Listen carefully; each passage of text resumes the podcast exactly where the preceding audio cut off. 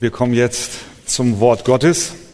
Ich habe bei der Vorbereitung so gedacht, ja, das, was die Bibel uns hier so an Inhalten, ich will nicht sagen zumutet, aber mit auf den Weg gibt, ist in unserer heutigen Zeit nicht unbedingt immer gerne gehört und auch nicht gerne gesehen. Insofern bin ich heute Morgen besonders von der Gnade Gottes abhängig, denn sein Wort ist zeitlos, ewig gültig, wahr und was wir wollen ist mit einem offenen Herzen das Wort Gottes lesen, es respektieren und es durch die Gnade Gottes auch anwenden. Und jetzt fragt ihr euch, worum geht's? Es geht heute um Kopfbedeckungen. Ja, das ist, ist so. Ähm, ich lade euch ein, dass ihr mit mir aufsteht. Und wir sind jetzt im 1. Korinther Kapitel 11 angekommen. Und mit betendem Herzen lesen wir von Vers 1 bis Vers 16. 1. Korinther Kapitel 11, 1 bis 16. Seid meine Nachahmer, gleich wie auch ich Nachahmer des Christus bin. Ich lobe euch, Brüder, dass ihr in allem an mich gedenkt und an den Überlieferungen festhaltet, so wie ich sie euch übergeben habe. Ich will aber, dass ihr wisst, dass Christus das Haupt jedes Mannes ist, der Mann aber das Haupt der Frau, Gott aber das Haupt des Christus. Jeder Mann, der betet oder weissagt und etwas auf dem Haupt hat, schändet sein Haupt. Jede Frau aber, die mit unbedecktem Haupt betet oder weissagt, schändet ihr Haupt. Es ist ein und dasselbe, wie wenn sie geschoren wäre. Denn wenn sich eine Frau nicht bedecken will, so soll ihr auch das Haar abgeschnitten werden. Wenn es aber für eine Frau schändlich ist, sich das Haar abschneiden oder abscheren zu lassen, so soll sie sich bedecken. Denn der Mann darf das Haupt nicht bedecken, weil er Gottes Bild und Ehre ist. Die Frau aber ist die Ehre des Mannes. Denn der Mann kommt nicht von der Frau, sondern die Frau vom Mann. Auch wurde der Mann nicht um der Frau willen erschaffen, sondern die Frau um des Mannes willen. Darum soll die Frau ein Zeichen der Macht auf dem Haupt haben, um der Engel willen. Doch ist im Herrn weder der Mann ohne die Frau, noch die Frau ohne den Mann. Denn gleich wie die Frau vom Mann kommt, so auch der Mann durch die Frau, aber alles kommt von Gott. Urteilt bei euch selbst, ob es schicklich ist, dass eine Frau unbedeckt zu Gott betet.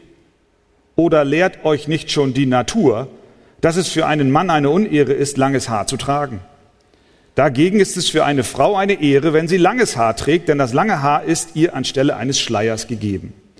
Wenn aber jemand rechthaberisch sein will, wir haben eine solche Gewohnheit nicht, die Gemeinden Gottes auch nicht. Amen. Nehmt doch gerne Platz.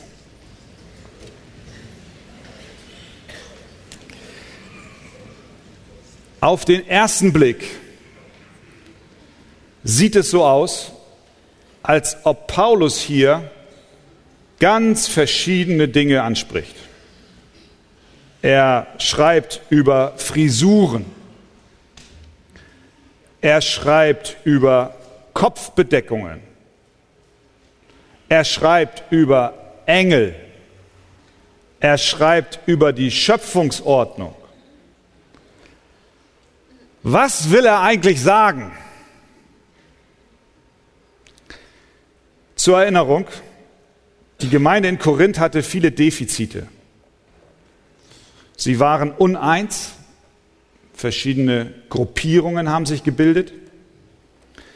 Sie vermischten das Evangelium mit der griechischen Philosophie, weil sie vor der Gesellschaft etwas gelten wollten.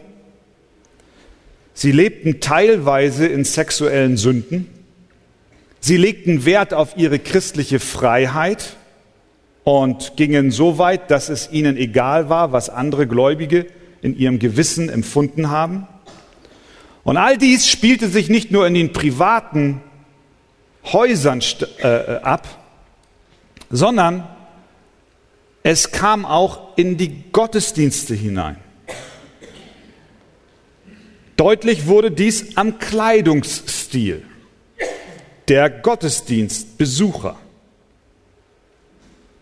Und Paulus schreibt nun ihnen und beantwortet eigentlich die Frage, wie sollen sich Männer und Frauen im Gottesdienst kleiden und wie sollen sie sich verhalten. Das ist eigentlich so der Kern der Aussage. Das tut er beginnend in Kapitel 11 und setzt dann auch die Gottesdienstordnungen fort in Kapitel 12 und auch Kapitel 13. Dort redet er über die Ordnungen in der Versammlung. Er schreibt in Vers 4 und 5, ihr habt es gelesen, jeder Mann, der betet oder weissagt und etwas auf dem Haupt hat, schändet sein Haupt. Jede Frau aber, die mit unbedecktem Haupt betet oder weissagt, schändet ihr Haupt. Es geht hier also um die Kopfbedeckung im Gottesdienst. Warum ist sie für Paulus so wichtig? Zuerst müssen wir uns darüber im Klaren sein, dass jede Kultur und jedes Zeitalter beinhaltet, dass die Kleidung, die jemand trägt, egal wann er lebt und egal wo er lebt, immer eine Botschaft sendet. Das ist heute genauso der Fall wie damals in Korinth. Wie wir etwas tragen und was wir tragen, drückt etwas über uns aus. Wenn du jemanden triffst, dann schaust du ihn an, schaust ihm ins Gesicht und irgendwie bewusst oder unbewusst scannst du auch ab, was er anhat weil darüber eine Botschaft vermittelt wird. Nehmen wir mal das Beispiel einer Schirmmütze. Kennt ihr diese Schirmmütze, diese Cappies? Alleine am Beispiel der Schirmmütze wird deutlich, dass die ein und dieselbe Schirmmütze verschiedene Botschaften transportieren kann. Du kannst die Schirmmütze tragen, wie man sie trägt, den Schirm nach vorne. Könnt ihr euch vorstellen, so? So, das, was, was drückt das aus? Du bist, machst Urlaub. Du, die Sonne blendet, du, du bist relaxed, du wirst nicht in deine Bank gehen, morgens zur Arbeit und eine Schirmmütze aufsetzen. Nein, du bist eher im Urlaub. Dieselbe Schirmmütze kannst du aber auch so tragen, dass der Schirm nicht nach vorne zeigt, sondern nach hinten. Könnt ihr euch das vorstellen? Das drückt was ganz anderes aus. Das drückt aus, hey, ich bin in Action. Ich bin bereit, Tennis zu spielen. So, in etwa. Du kannst dieselbe Schirmmütze aber auch tragen, dass der Schirm zur Seite zeigt. Habt ihr das schon gesehen? Ja, jetzt was jetzt? Ja, hey, ich bin ein Rapper. Ne? So, so auf diese Schürze. Ein und dieselbe Mütze, was ich sagen möchte, ist, ein und dieselbe Mütze transportiert eine unterschiedliche Botschaft je nachdem, wie sie getragen wird. Der Schweizer Dichter Gottfried Keller hat eine Novelle geschrieben. Die kennen wir alle oder schon mal, jedenfalls haben wir von ihr gehört. Die lautet Kleider machen Leute. Die Geschichte handelt vom Schneidergesellen Wenzel Strapinski. der sich trotz seiner Armut gut kleidet. Er gelangt in eine fremde Stadt und wird dort wegen seines Äußeren für einen polnischen Grafen gehalten. Und dann geht die Geschichte so weiter. Irgendwann kommt dann eine reiche Frau aus der Stadt, die Tochter eines reichen Kaufmanns, und verliebt sich in ihn und, sie, und er will das noch alles aufklären. Ich bin eigentlich gar nicht so reich, wie ich aussehe. Ich bin eigentlich arm. Und, aber er traut sich nicht, weil er schüchtern und zurückhaltend ist. Und ehe er sich versieht, ist er irgendwie mit ihr verheiratet. Und plötzlich kommt äh, ein Nebenbuhler und deckt das alles auf. Das ist ja gar kein polnischer Graf. Und so weiter und so fort. Am Ende heiraten sie. Am Ende kann er dann durch das Geld, was er durch diese Frau hat, dann diese Schneiderei aufnehmen und er schneidert und er wird ein wohlhabender Mann. Und deswegen heißt es, Kleider machen Leute. Kleider sagen etwas aus. Ein armer Mensch sieht plötzlich aus wie ein polnischer Graf. Denken wir an Bewerbungsgespräche. Wenn du dich bei einer Bank zum Vorstellungsgespräch einfindest, wirst du nicht in zerrissener Jeans kommen, sondern du ziehst dich an mit Schlips und Kragen, weil du ausdrücken willst, die Aufgabe, um die ich mich bewerbe, bin ich in der Lage auch auszuführen. Du willst eine Botschaft senden. Das heißt also, zusammengefasst, die Kleidung, die wir tragen, die kommuniziert etwas. Und das ist nicht nur heute so, sondern das war auch in Korinth so. Um zu verstehen, warum Paulus hier über die Kopfbedeckung spricht, müssen wir den kulturellen Kontext dieser römischen Stadt verstehen. Was sagte die Kopfbedeckung damals aus? Welche Botschaft hat sie vermittelt? In zweierlei Hinsicht. Zum einen bezüglich der Männer. Wenn die Männer in ihren religiösen Zeremonien Opfer brachten, dann nahmen sie ein Teil ihrer Toga, ihr kennt diese Toga, dieser Umhang, dieser römische Umhang, nahmen sie einen Teil der Toga und warfen sich den über den Kopf. Das war ein Zeichen, dass sie der Gottheit, der sie opferten, vollständig untergeordnet waren. Es gibt Historiker, die haben überliefert, dass nicht nur das ein Zeichen der Unterordnung war, sondern dass besonders in diesen rituellen Gottesdiensten besonders die Menschen, die Männer ihre Toga über den Kopf warfen, die von der bürgerlichen Elite kamen. Die Priester, die Angesehenen in der Stadt, die Regierungsoberen, all diese Männer warfen sich ihre Toga über den Kopf und bedeckten ihr Haupt. Wenn nun in der christlichen Versammlung ein Mann aufstand, und das ist, was Paulus hier sagt, ihr Männer, ihr sollt euer Haupt nicht bedecken beim Beten. Warum? Weil das eine Botschaft transportiert. Wenn ein Mann in der Versammlung aufstand und sich die Toga über den Kopf warf, dann hat er eigentlich das getan, was, was in den heidnischen Gottesdiensten die Botschaft war. Er stand auf und sagte eigentlich, seht her, ich bin aus der Elite, ich bin etwas Besonderes und ich bringe die heidnischen Riten mit hier in den Gottesdienst hinein. Wir können es vielleicht, es ist immer schwierig, das ins Heute zu übersetzen, aber wir können es vielleicht vergleichen damit, dass wenn ein Mann heute in der Gemeinde aufsteht, um ein Gebet zu sprechen, er sich der Gemeinde zunächst einmal zuwenden würde und sagen würde, ich habe in Tübingen Jura studiert mit Summa Cum Laude. Ich bin Leiter einer Rechtsanwaltskanzlei mit 50 Juristen und wir beraten die Regierung. Und im Übrigen, die Uhr, die ich trage, ist eine Rolex. Und jetzt möchte ich gerne beten. So, das ist so in etwa so die, die Botschaft. So, so. Paulus sagt, es gehört sich nicht, dass ihr euer Haupt bedeckt, ihr Männer, beim Beten, weil ihr damit eine Botschaft transportiert. Es hatte eine kulturelle Bedeutung. Die zweite Bedeutung finden wir bei den Frauen. Da war es etwas anders. Durch die Kopfbedeckung brachte eine Frau zum Ausdruck, dass sie verheiratet ist. Sie gehörte zu ihrem Mann. Das war in der Kultur deutlich, wenn sie ihr Haupt bedeckte.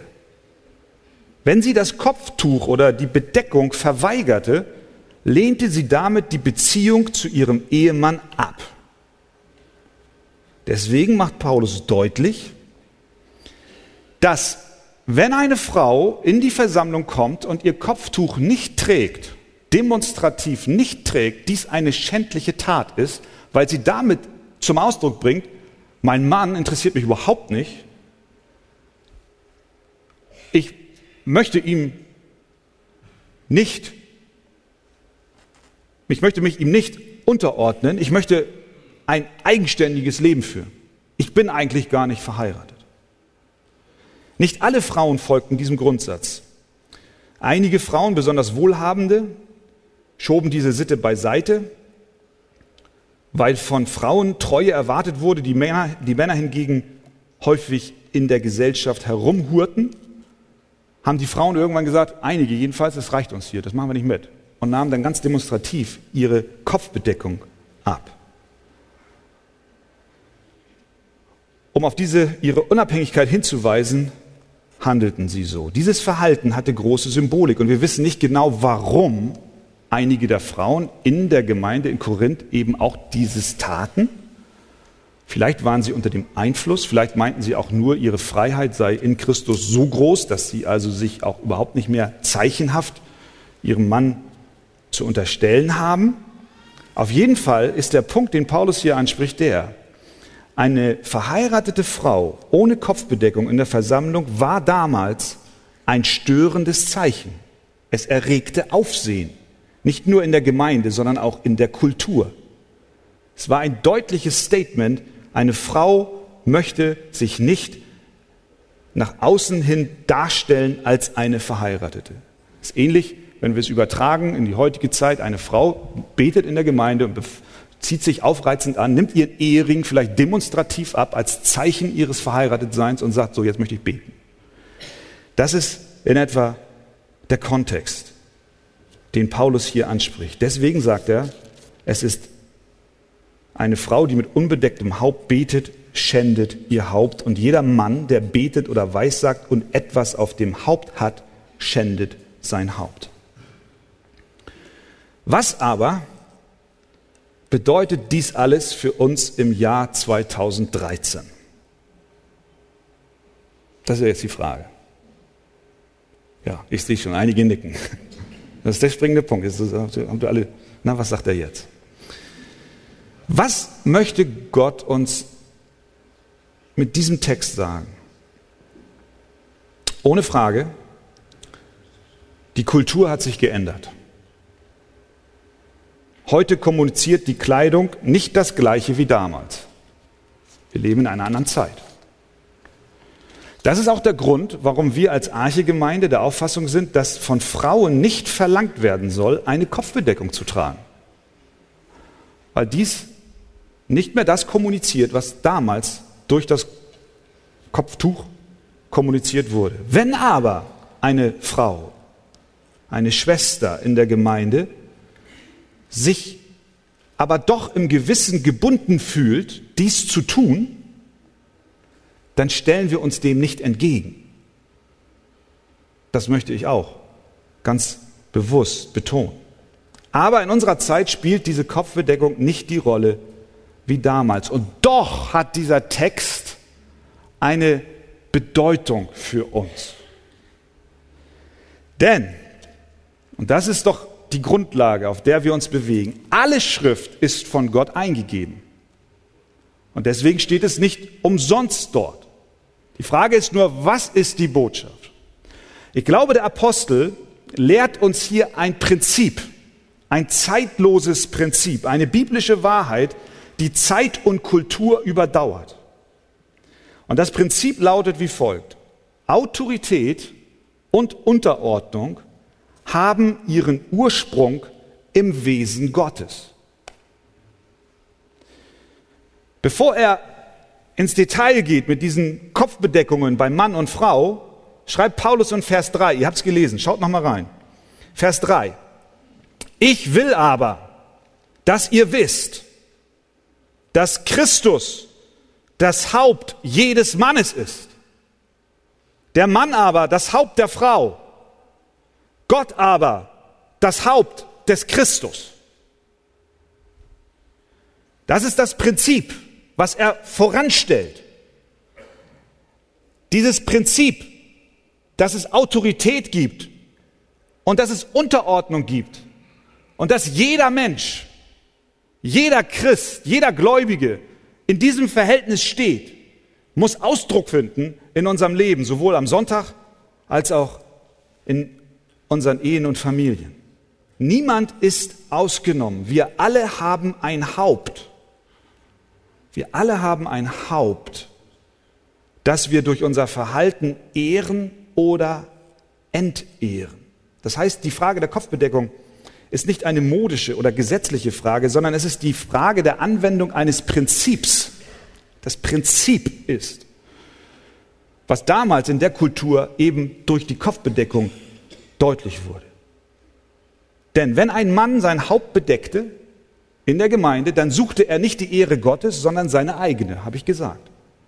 Er wollte damit auf seinen sozialen Stand hinweisen. Er betete wie ein Heide. Er verunehrte dadurch Jesus, der sein Haupt ist.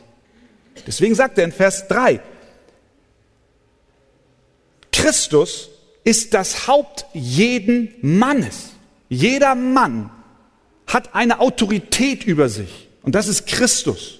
Und wenn der Mann sich nicht dementsprechend verhält, sondern stattdessen sich hinstellt und sagt, schaut mal, wie gut ich bin, dann verunehrt er das Haupt, die Autorität, die über ihm ist.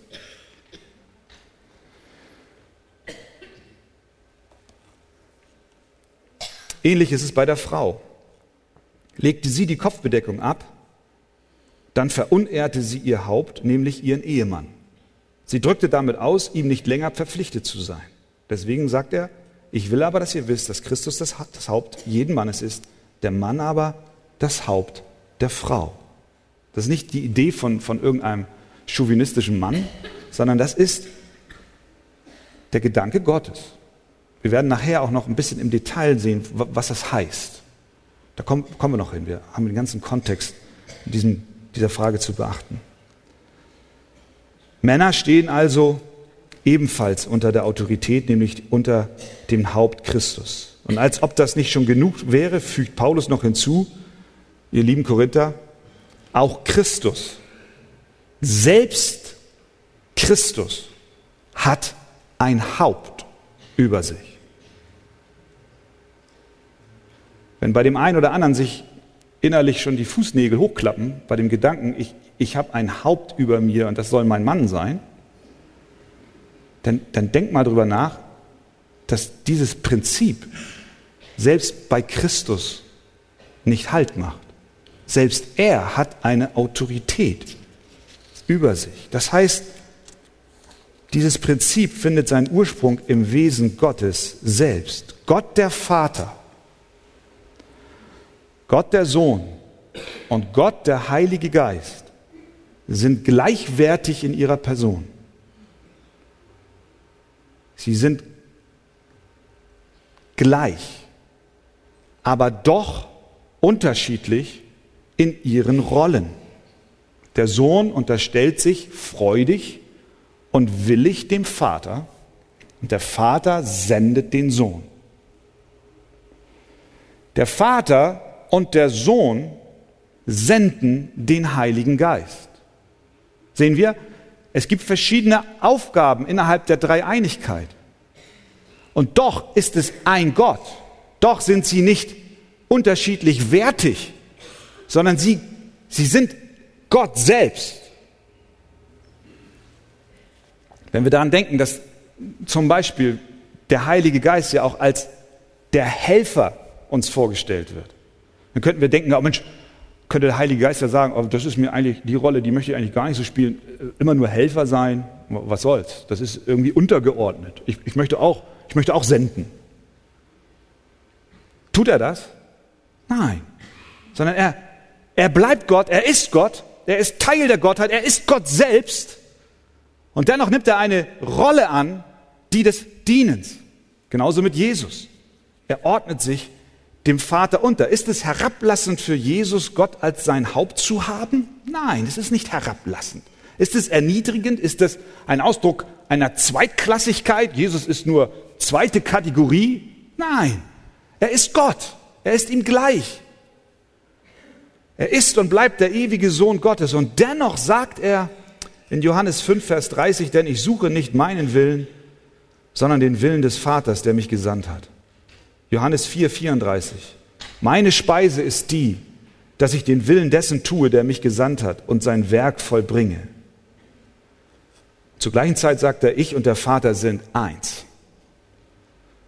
Er ist nicht geringwertiger. Er hat schlicht einen anderen Dienst. Es geht also nicht um Wertigkeit in der Dreieinigkeit, sondern um unterschiedliche Aufgaben. Deswegen sagt Paulus, und das Haupt des Christus ist Gott. Leiterschaft und Unterordnung in Liebe gelebt ist ein großer Segen. Und wir finden dies schon in Gott selbst. Wenn Jesus sich nicht dem Vater untergeordnet hätte, weißt du, was dann passiert wäre? Dann hätte deine Erlösung niemals stattgefunden. Wenn er gesagt hätte, mach ich nicht, dann wäre er nicht auf diese Welt gekommen. Dann hätte er auch irgendwann spätestens die Mission abgebrochen, gesagt, ich, ich mache hier nicht mehr mit. Stattdessen ordnete er sich seinem Vater unter.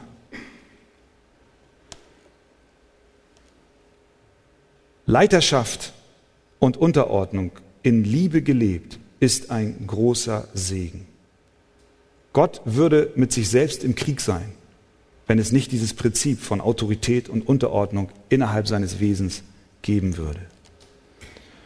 Und so sagt Paulus, wenn in einer Ehe der Mann nicht liebevoll vorangeht, ich betone, liebevoll vorangeht, und die Frau nicht wertschätzend folgt, dann erlebt die Familie Zerrüttung. Das ist das Prinzip, um das es Paulus hier geht. Er sagt, es gibt eine, ein, ein Prinzip, was unabhängig von Zeit und Kultur gültig ist, was damals nach außen durch die Kopfbedeckung zum Ausdruck kam, aber um die geht es gar nicht im Wesentlichen, sondern es geht um das Herz, was dahinter steht. Ein Haupt zu haben ist ein Segen. Was ist ein Leib ohne Haupt? Überall, wo wir hinschauen, finden wir dieses Prinzip. Wenn wir daran denken, allein an unser Land, wenn wir in unser Grundgesetz hineinschauen, da haben die Väter hineingeschrieben, der Kanzler, Querstrich in, Kanzlerin, bestimmt die Richtlinien der Politik. Eine, eine Autorität. Wenn das nicht folgen, erfolgen würde, wäre unser Land im Chaos. Und so ist es auch mit der Familie. Wenn sie ein gottesfürchtiges, von Liebe und Fürsorge erfülltes Haupt hat, dann ist das ein Segen. Der Ehemann ist nicht besser als seine Frau. Die Frau ist nicht schlechter als ihr Ehemann. Sie sind vor Gott gleich in Wert und Würde. Und doch hat Gott ihnen unterschiedliche Rollen zugewiesen. Und dieses Prinzip, verankert hier in Vers 3, als Ausgangspunkt für all das, was er danach schreibt, möchte Paulus umgesetzt sehen. Sowohl in der Gemeinde als auch in der Ehe, wie auch in der Familie. Gott helfe uns, dass wir diese Wahrheit aufnehmen und auch mit seiner Gnade es so leben und umsetzen. Amen. Amen. Wir haben also jetzt den Vers 3 behandelt und 4 und 5. Und nun schauen wir uns die anderen Verse an. Wir lesen 1. Korinther 11 von Vers 1 bis 16, um den Gesamtzusammenhang noch einmal vor Augen zu haben. Seid meine Nachahmer, gleich wie auch ich Nachahmer des Christus bin. Ich lobe euch, Brüder, dass ihr in allem an mich gedenkt und an den Überlieferungen festhaltet, so wie ich sie euch übergeben habe. Ich will aber, dass ihr wisst, dass Christus das Haupt jedes Mannes ist. Der Mann aber das Haupt der Frau, Gott aber das Haupt des Christus. Jeder Mann, der betet oder weissagt und etwas auf dem Haupt hat, schändet sein Haupt. Jede Frau aber, die mit unbedecktem Haupt betet oder weissagt, schändet ihr Haupt. Es ist ein und dasselbe, wie wenn sie geschoren wäre. Denn wenn sich eine Frau nicht bedecken will, so soll ihr auch das Haar abgeschnitten werden. Wenn es aber für eine Frau schändlich ist, sich das Haar abschneiden oder abscheren zu lassen, so soll sie sich bedecken. Denn der Mann darf das Haupt nicht bedecken, weil er Gottes Bild und Ehre ist, die Frau aber ist die Ehre des Mannes. Denn der Mann kommt nicht von der Frau, sondern die Frau vom Mann. Auch wurde der Mann nicht um der Frau willen erschaffen, sondern die Frau um des Mannes willen. Darum soll die Frau ein Zeichen der Macht auf dem Haupt haben, um der Engel willen. Doch ist im Herrn weder der Mann ohne die Frau, noch die Frau ohne den Mann. Denn gleich wie die Frau vom Mann kommt, so auch der Mann durch die Frau, aber alles kommt von Gott.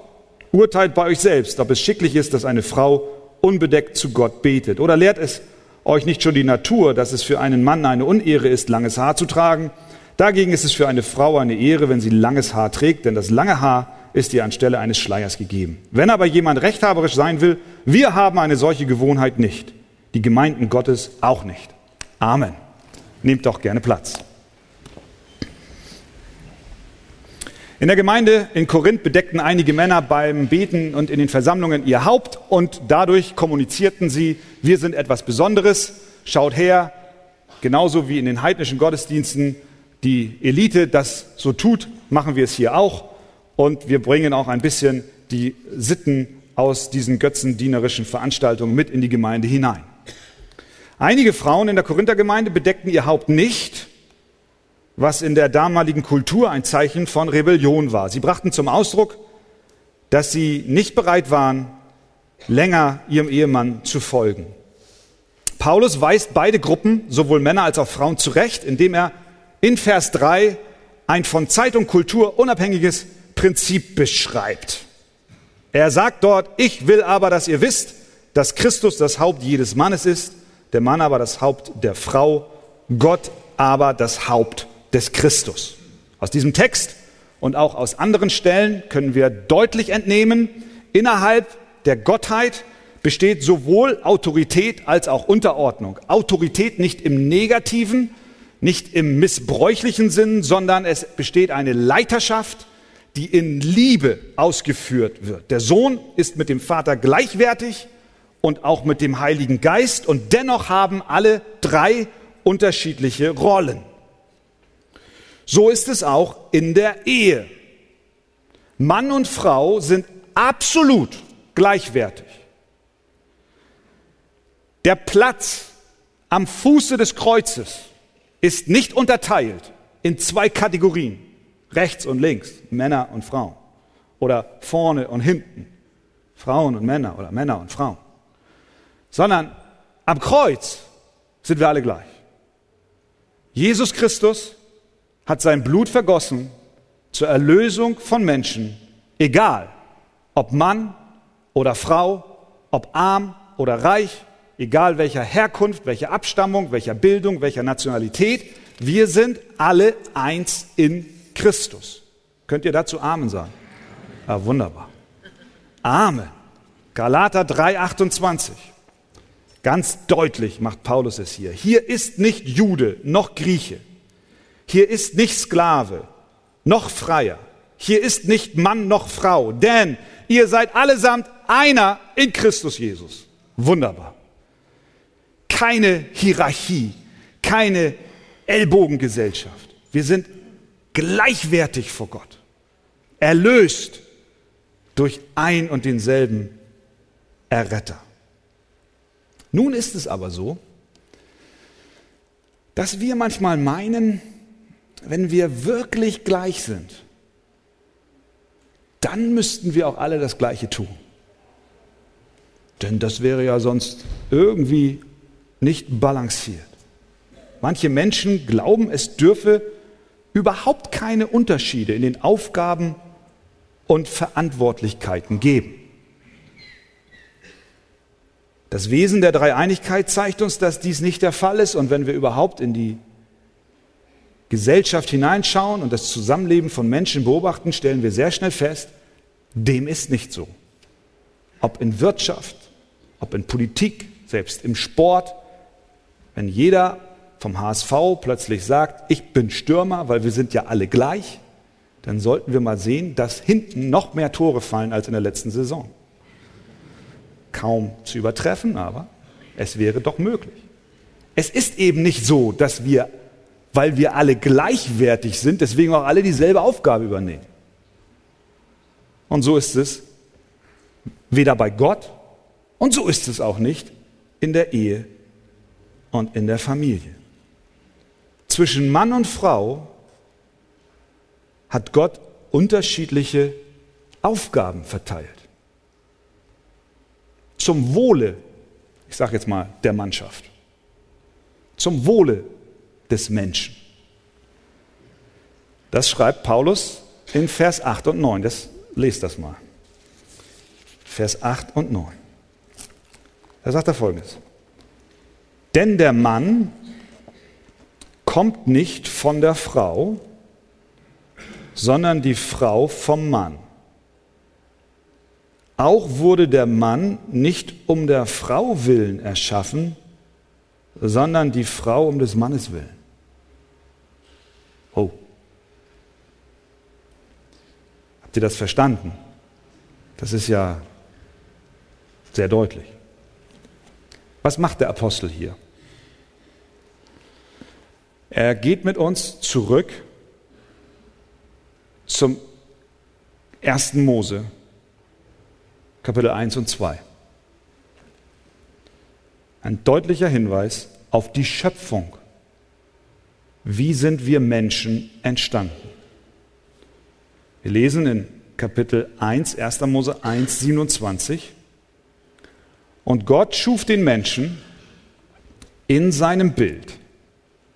Im Bild Gottes schuf er ihn. Als Mann und Frau schuf er sie. Das heißt, der Mensch ist geschaffen, um Gottes Wesen zu reflektieren. Und damit er das tut, hat Gott nicht nur den Mann geschaffen, weil er meinte, das reicht schon aus. Er hat auch nicht allein die Frau geschaffen, weil er meinte, das reicht schon aus, sondern er hat beide geschaffen. Als Mann und Frau schuf er sie, so dass sie gemeinsam sein Wesen, sein Bild reflektieren. Da haben wir es wieder. Überhaupt kein Unterschied. Gemeinsam tun sie das. Dann Kapitel 2, Vers 18. Und Gott, der Herr, sprach, dieses in 1,27 ist sozusagen der Überblick und dann geht es ins Detail, in Kapitel 2, 18, wie ist das im Detail denn gewesen? Und Gott, der Herr, sprach, es ist nicht gut, dass der Mensch allein sei. Ich will ihm eine Gehilfin machen, die ihm entspricht. Und dann kommt diese wunderbare, dieser wunderbare Bericht in äh, Vers 21 bis 23. Der, der fasziniert mich immer wieder. Da ließ Gott der Herr einen tiefen Schlaf auf den Menschen fallen. Das war die erste Narkose. Das war, der war weg. Das musst du dir mal vorstellen. Der, der pennte da, der Adam. Und während er schlief, nicht pennte, sondern schlief, steht da, nahm er eine seiner Rippen und verschloss ihre Stelle mit Fleisch.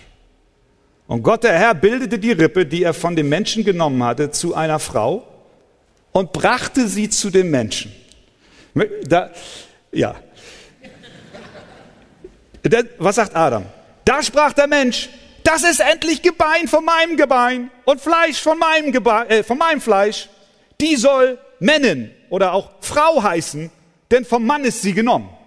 Darauf nimmt Paulus hier Bezug. Wenn ich Adam gewesen wäre, das, ja, ich hätte geschlafen und ich hätte die Augen aufgemacht und Gott hätte mir dann meine Gehilfin präsentiert, dann hätte ich nicht gesagt, du sollst Mennen heißen, sondern ich hätte gesagt, ja, du sollst Verena heißen. Das ist gut, ne? Das habe ich so gedacht. Das ist Verena. Das darfst du jetzt als Ehemann entsprechend ändern.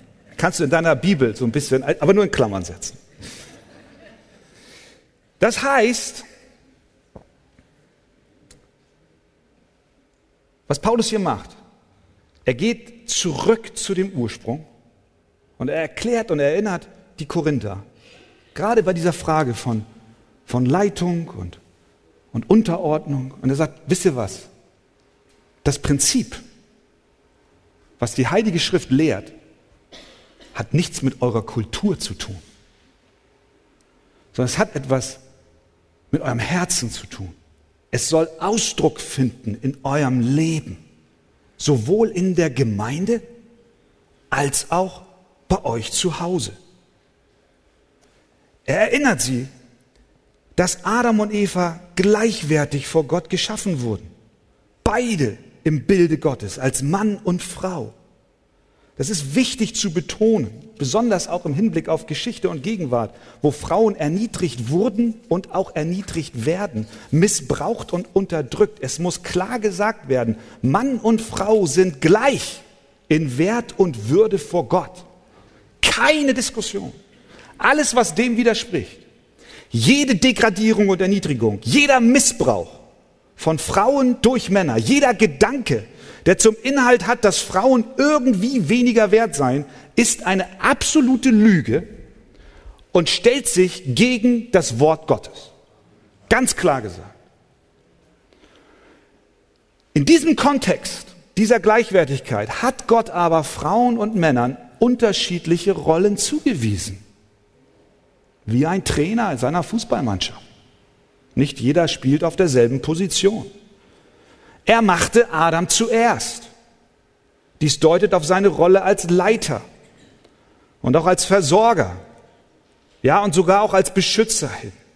Er schuf Eva von Adam, brachte sie zu Adam, damit sie seine Gehilfin ist in den Aufgaben, die Gott ihm zugewiesen hat. Sie soll ihn ergänzen, ihn vervollständigen.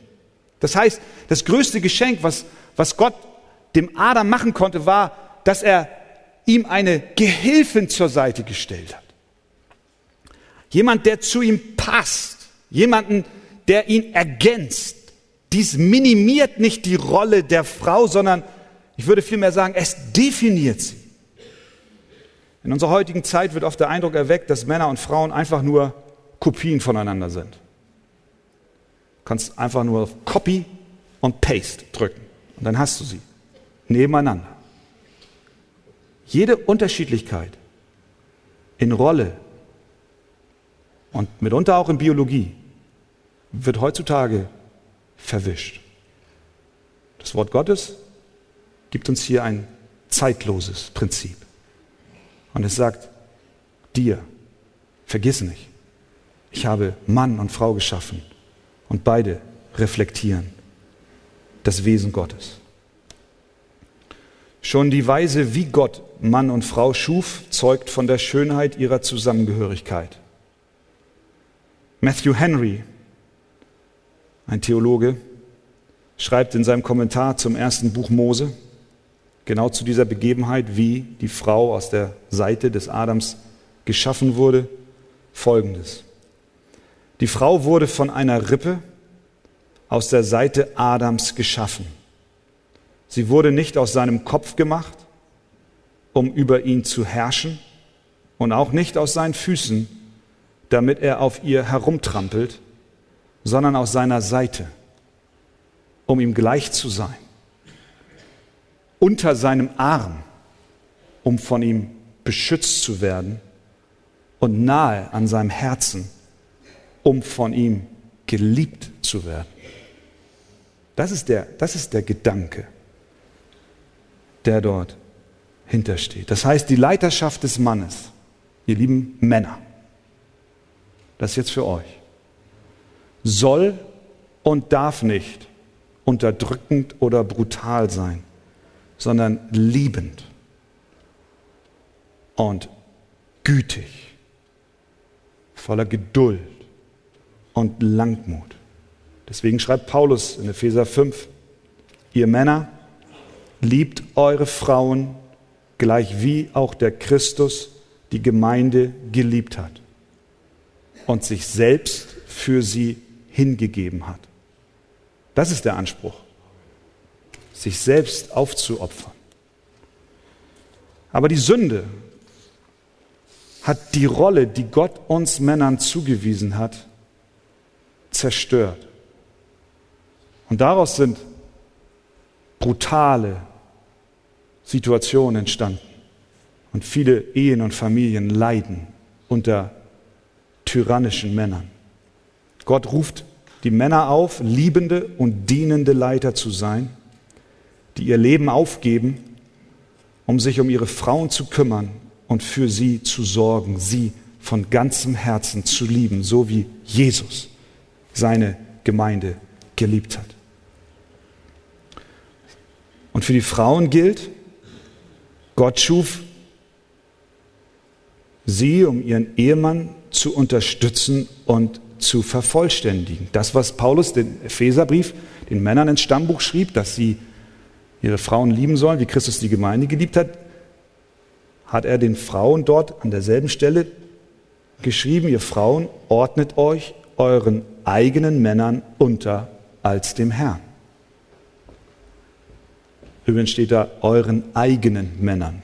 Das heißt nicht, dass eine Frau sich jedem Mann unterordnen soll. Ganz klarer Unterschied hier nochmal.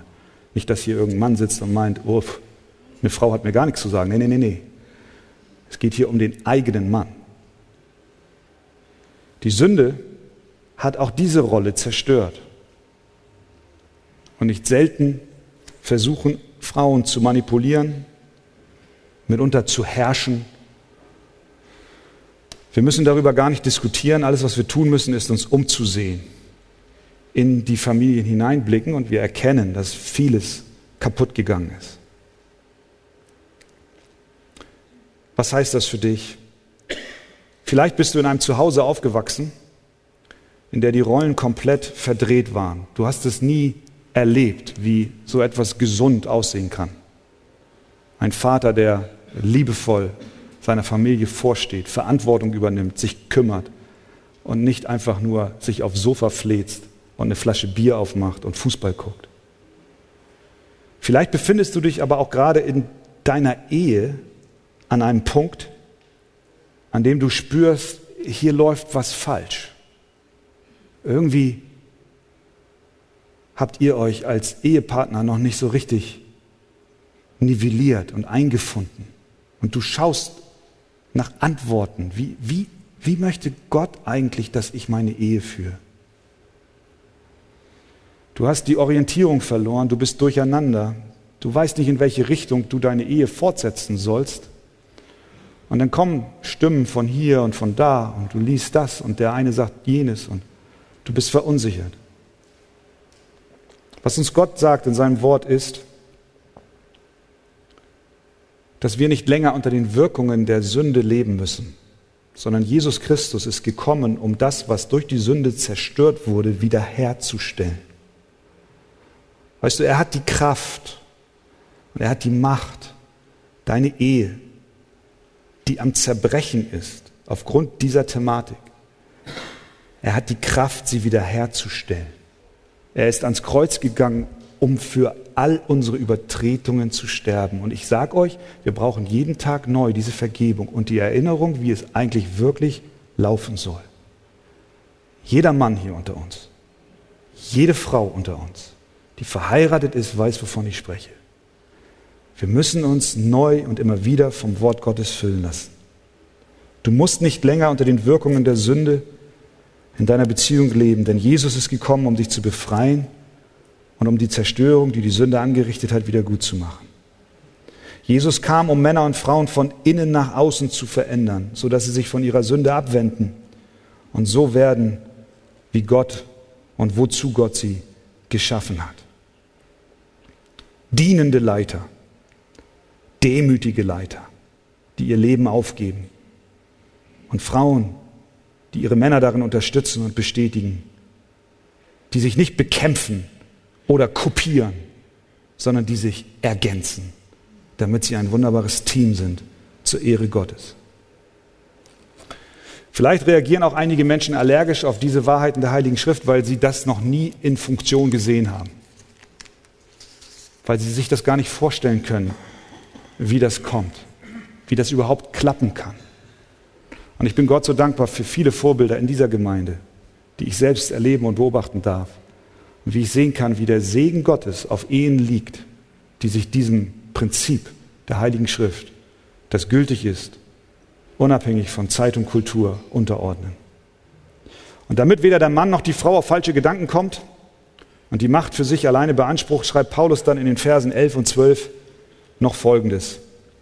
Doch ist im Herrn weder der Mann ohne die Frau, noch die Frau ohne den Mann. Denn gleich wie die Frau vom Mann kommt, so auch der Mann durch die Frau. Aber alles kommt von Gott. Möchtest du dein Leben der Wahrheit der Schrift unterordnen, dann möchte ich dich dazu ermutigen. Und ich glaube, wir werden erleben, dass Ehen und Familien gesunden und letztlich auch die Gesellschaft durchdringen mit der Kraft, die Gott gibt, wenn wir ihm gehorsam leben. Gott helfe uns dazu. Amen.